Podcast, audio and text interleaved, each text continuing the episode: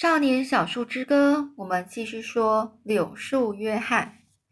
太阳已经升起来了，一只蝴蝶飞着飞着，竟然停在那颗西瓜上。这个翅膀啊，还不停的呃开一一开一合呢。我问爷爷：“这不就是个好迹象吗？”因为我听说啊，这个蝴蝶会选择熟了的西瓜落在上头休息。爷爷说他从来没有听说过这种迹象，不过那也可能真的如此。他告诉我，他只能说这是个无法确定的案例啊。他觉得敲弹敲测试的结果介于东和都之间。我同意他的说法，不过我表示那声音还是比较接近东。爷爷说，还有一个方法可以检验他。他跑回去抓了捉抓了一把扫把的芦苇茎，他把芦苇茎呢横放在西瓜上。如果它一动也不动的停在那里，那就表示那颗瓜还是生的。但是如果那根芦苇茎呢是转动到和原来垂直的方向，那么它就是熟的。而爷爷呢，就把芦苇茎轻轻的放在西瓜上，那根芦苇茎呢，在上头躺了一分钟，然后稍微转动了一点，又停下来。我们爷俩啊，整个是屏气凝神的看着他，屏气凝神就是就不敢呼吸啊，然后眼睛非常认真的注视着。但是呢，就算我们俩呢。是屏气凝神、专注的看着他，但他就是不肯动了。我跟爷爷说，一定是那根芦苇太长了，西瓜里面的熟度没有那么大的力量转动它。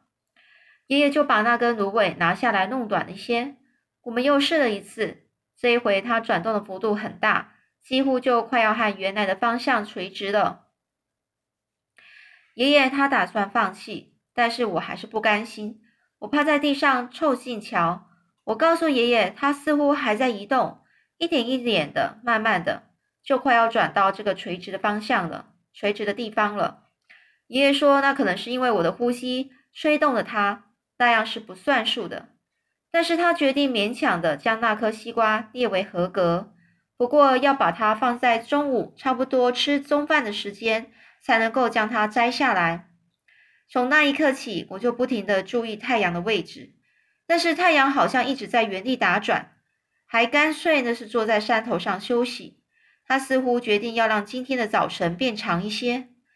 爷爷说，太阳有时候的确是那么调皮，就像我们在耕田，还有傍晚呢，我们到溪畔洗衣服的时候，觉得时间怎么过得这么慢一样。爷爷还说，如果我们找些事做。而且下定决心不要再去注意太阳移动的有多慢这件事情，他就会放弃玩耍，恢复原来的速度。所以我们开始找事做了。这收割秋葵呢，就够我们忙的了。这秋葵啊，它长得很快，你必须经常去采割它才行。你从它的枝梗上呢采下越多的果实，下回它会长得越多。我顺着那排秋葵。把长得低处的果实给采下来，爷爷在我后头负责那些长得高处的。爷爷就边采边说，他怀疑我们的爷俩啊是全世界唯一知道如何在采收秋葵时不弄弯或者是折断它梗子的人。我们采了一整个早上的秋葵，当我们采到尽头时，奶奶正站在那里等我们。她笑了笑说：“吃饭时间到喽。”我和爷爷拔腿就往西瓜田跑，我比爷爷快一点，抢先呢就把那西瓜从藤上摘下来。但是我发现我自己竟然抬不动它，因为它实在是太重了。后来呢，还是爷爷把它扛到这个山涧旁，他让我呢把它滚进水里。我一推，没想到哗啦一声，那个西瓜竟然就重的沉到溪底下去了。我们把它给弄上岸时，都已经是下午了。爷爷呢，就趴在溪边，把身子呢整个弯进了水里，在很深的地方才把它给摸上岸。他扛着那颗西瓜，我和爷爷奶奶呢是跟在后面，走到一棵大榆树的树荫下，我们围着西瓜坐着。欣赏着这晶莹的水珠从它那深绿色的、深绿色油亮的瓜皮上滚落下来。那是一个非常神圣的仪式。爷爷呢是拔出长刀，把它举在半空中。他抬头看了看奶奶，然后又看看我，还被我张大的嘴和发直的眼睛给逗笑了。他切下去，西瓜要是清脆的在刀锋上尚未深入前就自己裂开，那表示它的品质很好。而我们这颗西瓜就是这样，当它被剖成两半。红色的瓜肉上还闪烁着小粒粒、小一粒一粒的汁液形成的那个小水珠呢。夏天的生活就是这么惬意，而夏天也是属于我的季节，因为我就是在这段炎热的日子里出生的。这是查拉几族的习惯，所以我的生日只不止一天，整个夏天都算是我的生日。查拉几人的习俗是这么指示。当属于你的季节来临时，家人们会告诉你有关于你出生的地方、你父亲的事情，还有你母亲对你的爱。奶奶说：“我留在这儿，要比原留在原来和爸爸妈妈住的地方幸运多了。”她说：“我是从大自然之母梦欧拉怀抱中出生的，而那些在我第一天来到木屋，她唱的那个那一首歌，提到了山、风。”还有鸟、小溪，都是我的兄弟姐妹。奶奶还说，很少人能像我一样被上天赋予热爱树木、鸟、鸟儿、雨和风的本性。她告诉我，只要我活在世上的任何一天，我的都能够随时回到这去投入他们的怀抱。许多孩子在父亲去世的父母亲去世之后，生活中只剩下孤独。但是幸运的我却永远不会这样。我们坐在后院长廊上，沐浴在夏天夕阳的余晖里。当奶奶轻声的和我诉说关于我的一切，夜晚也无声无息的爬进了山谷。有时候他会停下好一阵一长段时间，接着他一边用手抚摸自己的脸脸，然后告诉我，告诉我更多的故事。我骄傲的对奶奶说：“我是多么的拥有这一切，多么的以拥有这一切为荣啊！而且我知道，我以后再也不会害怕躲在山谷中的黑暗里了。”爷爷则说的：“我在这方面天生就比他强多了。他一直希望上天能够赋予他这样的人力，让他不会被畏惧黑暗的迟疑给阻碍的脚步。不过他说，以后到黑暗的地方。”他就可以全靠我了。我答应他，我一定会的。现在我已经六岁了，也许是这个原因提醒了奶奶。他几乎每天点灯读书给我听，并且督促我学字的速度。当我学到 B 字头的单字时，我发现字典里有一页给撕掉了。奶奶说那一页并不重要，而且当我和爷爷到镇里去采购时，爷爷付了钱，向图书馆买了那本字典。那本字典值七毛五五分钱呢。爷爷呢，十分干脆的就付了钱。他告诉我，他一直就很想要买那种字典。我很怀疑爷爷既然不识字，那他买那本字典一定另有用途。但是回到家之后，我就从来没有看过爷爷碰过那那本字典。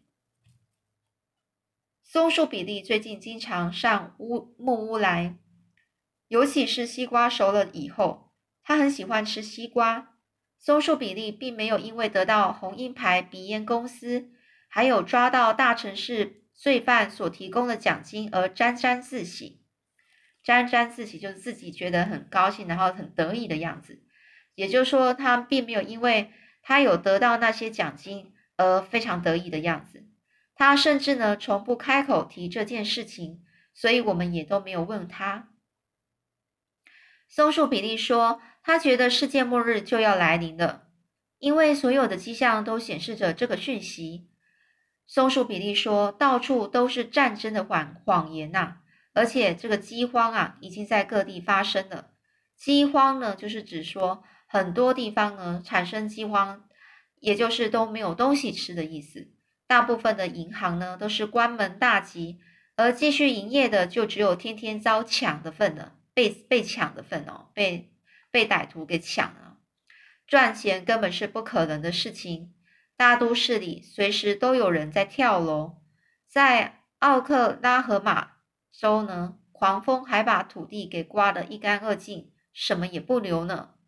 我们已经知道这件事了。奶奶写信给那些住在祖国的亲戚，我们都通常称那个奥克奥克拉呃奥克拉荷马州为祖国。因为它本来就是应该是属于印第安人的土地，后来被白人给夺走了，这这被改为一个州，叫哦，就奥克奥克拉荷马州。他们在回信中呢，描述了事情发生的经过。白人们把不该耕种的放牧草地呢，用犁呢给翻开了，所以狂风呢才会把那些开垦了的土地给刮走。松树比利说：“既然末日即将到来，他决定呢要追寻一个宗教以求得拯救。但是男女关系太过复杂，却成为他接受拯救的最大的阻碍。哦，最大的阻碍就是，就是因为这原因，让他没办法去接受一个去追寻一个宗教。他说呢，他常常在跳舞的地方结识了许多女孩，都是这些女孩去勾引他的。”让他犯下了通奸罪，那些女孩呢死缠着他不放，使得他想要参加宗教聚会、求得拯救的机会都没有。而松树比利又说，他曾经见过一个老的没有力气追女孩子的牧师。那个牧师说，因为他一直呢在举行宗教聚会，而且呢是在从不间断的就一直在传道，所以能够抗拒男女关系的干扰。这松树比利说：“那一刻呢，那位老牧师啊，几乎让你觉得你可以完全革除男女滥交的恶习，而那种感觉就是宗教解救你的方法。”他说：“他正在洗心革面，并且接受拯救。就算世界末日即将到来，最早的浸信会教徒相信，你一旦获救，你将永永生得救。就你一获救啊，你参加了他们这一个的教会啊，你就会永生得救了。”就一辈子都得得到救赎，所以呢，如果你对宗教热忱稍微降低了一点，犯了一点通奸罪的话，你还是可以得到拯救。那这样根本就没有什么事情需要担心的了。松树比利说，他比较倾向于接受古早的尽信义、尽信教义作为他的信仰。我觉得他的选择是很合理的。也就是说，最古他选择的最古老的尽信会就是什么样呢？就是。不管呢，呃，不管你对这个宗教呢是有没有够虔诚哦，你呢只要是信这个教，你就是不管什么时候，你都是可以得到被拯救。所以他觉得这个教是最好的。他呢还让你觉得这是人生中最后的一个夏。这个他就说那一年夏天的晚上啊，我们几乎都是能够欣赏到松树比利的提琴演奏。也许是因为世界末日即将降临，所以这个松树比利他的琴，这个小提琴的琴声中总是充满着哀伤。而这小提琴呢，还让你觉得说这是人生中最后的一个夏天，甚至你还以为自己已经失去了它，想要把夏天给换回来。这种感觉会一直持续下去。你希望松树比利不曾弹起那本那把小提琴。因为琴声总让你心痛，但是你却又不舍得它停止，因为失去琴声的世界又太寂寞了。每个星期天呢，我们都会上教堂呢去做礼拜。我们沿着送货的同一条小路前往教堂，而这教堂就在路口小店过去大约一里的地方。因为路途遥远，所以我们一天一亮就出发了。爷爷穿上他的黑西装。里头则是一件用奶奶漂白过的玉米玉米麻布袋做成的衬衫，还有一条干净的工作裤。为了教堂这个正式的场合，我和爷爷都把衬衫上最上最上面的那个扣子给扣起来。爷爷脚脚上呢是穿的是他用油擦亮的黑皮鞋，他穿着那双大鞋子，走路显得十分吃力而笨重。毕竟平常啊，这个鹿皮靴子穿习惯了，我想爷爷的脚一定是很难受。但是爷爷并没有说一句话，只是拖着这个皮鞋往前走。我呢，跟奶奶就轻松多了。我们穿的是鹿皮靴子，奶奶的打扮真是漂亮。每个星期天，她都会穿特意呢穿上那件用鲜艳的橘色、金色、蓝色和红色布料缝制的礼服。这礼服的裙摆呢是垂到她垂到她的脚踝，优雅的在她身旁散开。从小径上远远望过去，它就像一朵缓缓移动、春天盛开的花朵。要不是因为奶奶十分喜欢穿着那件衣服出去走走，我怀疑爷爷恐怕永远不会上教堂。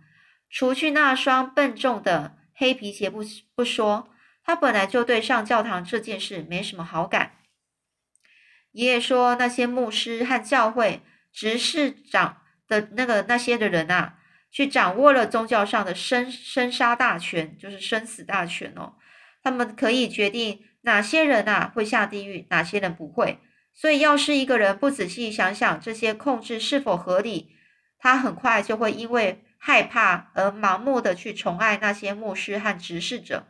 执事者就是做事情的人，这就是爷爷对上教堂啊是嗤之以鼻的原因，嗤之以就不太喜欢呢。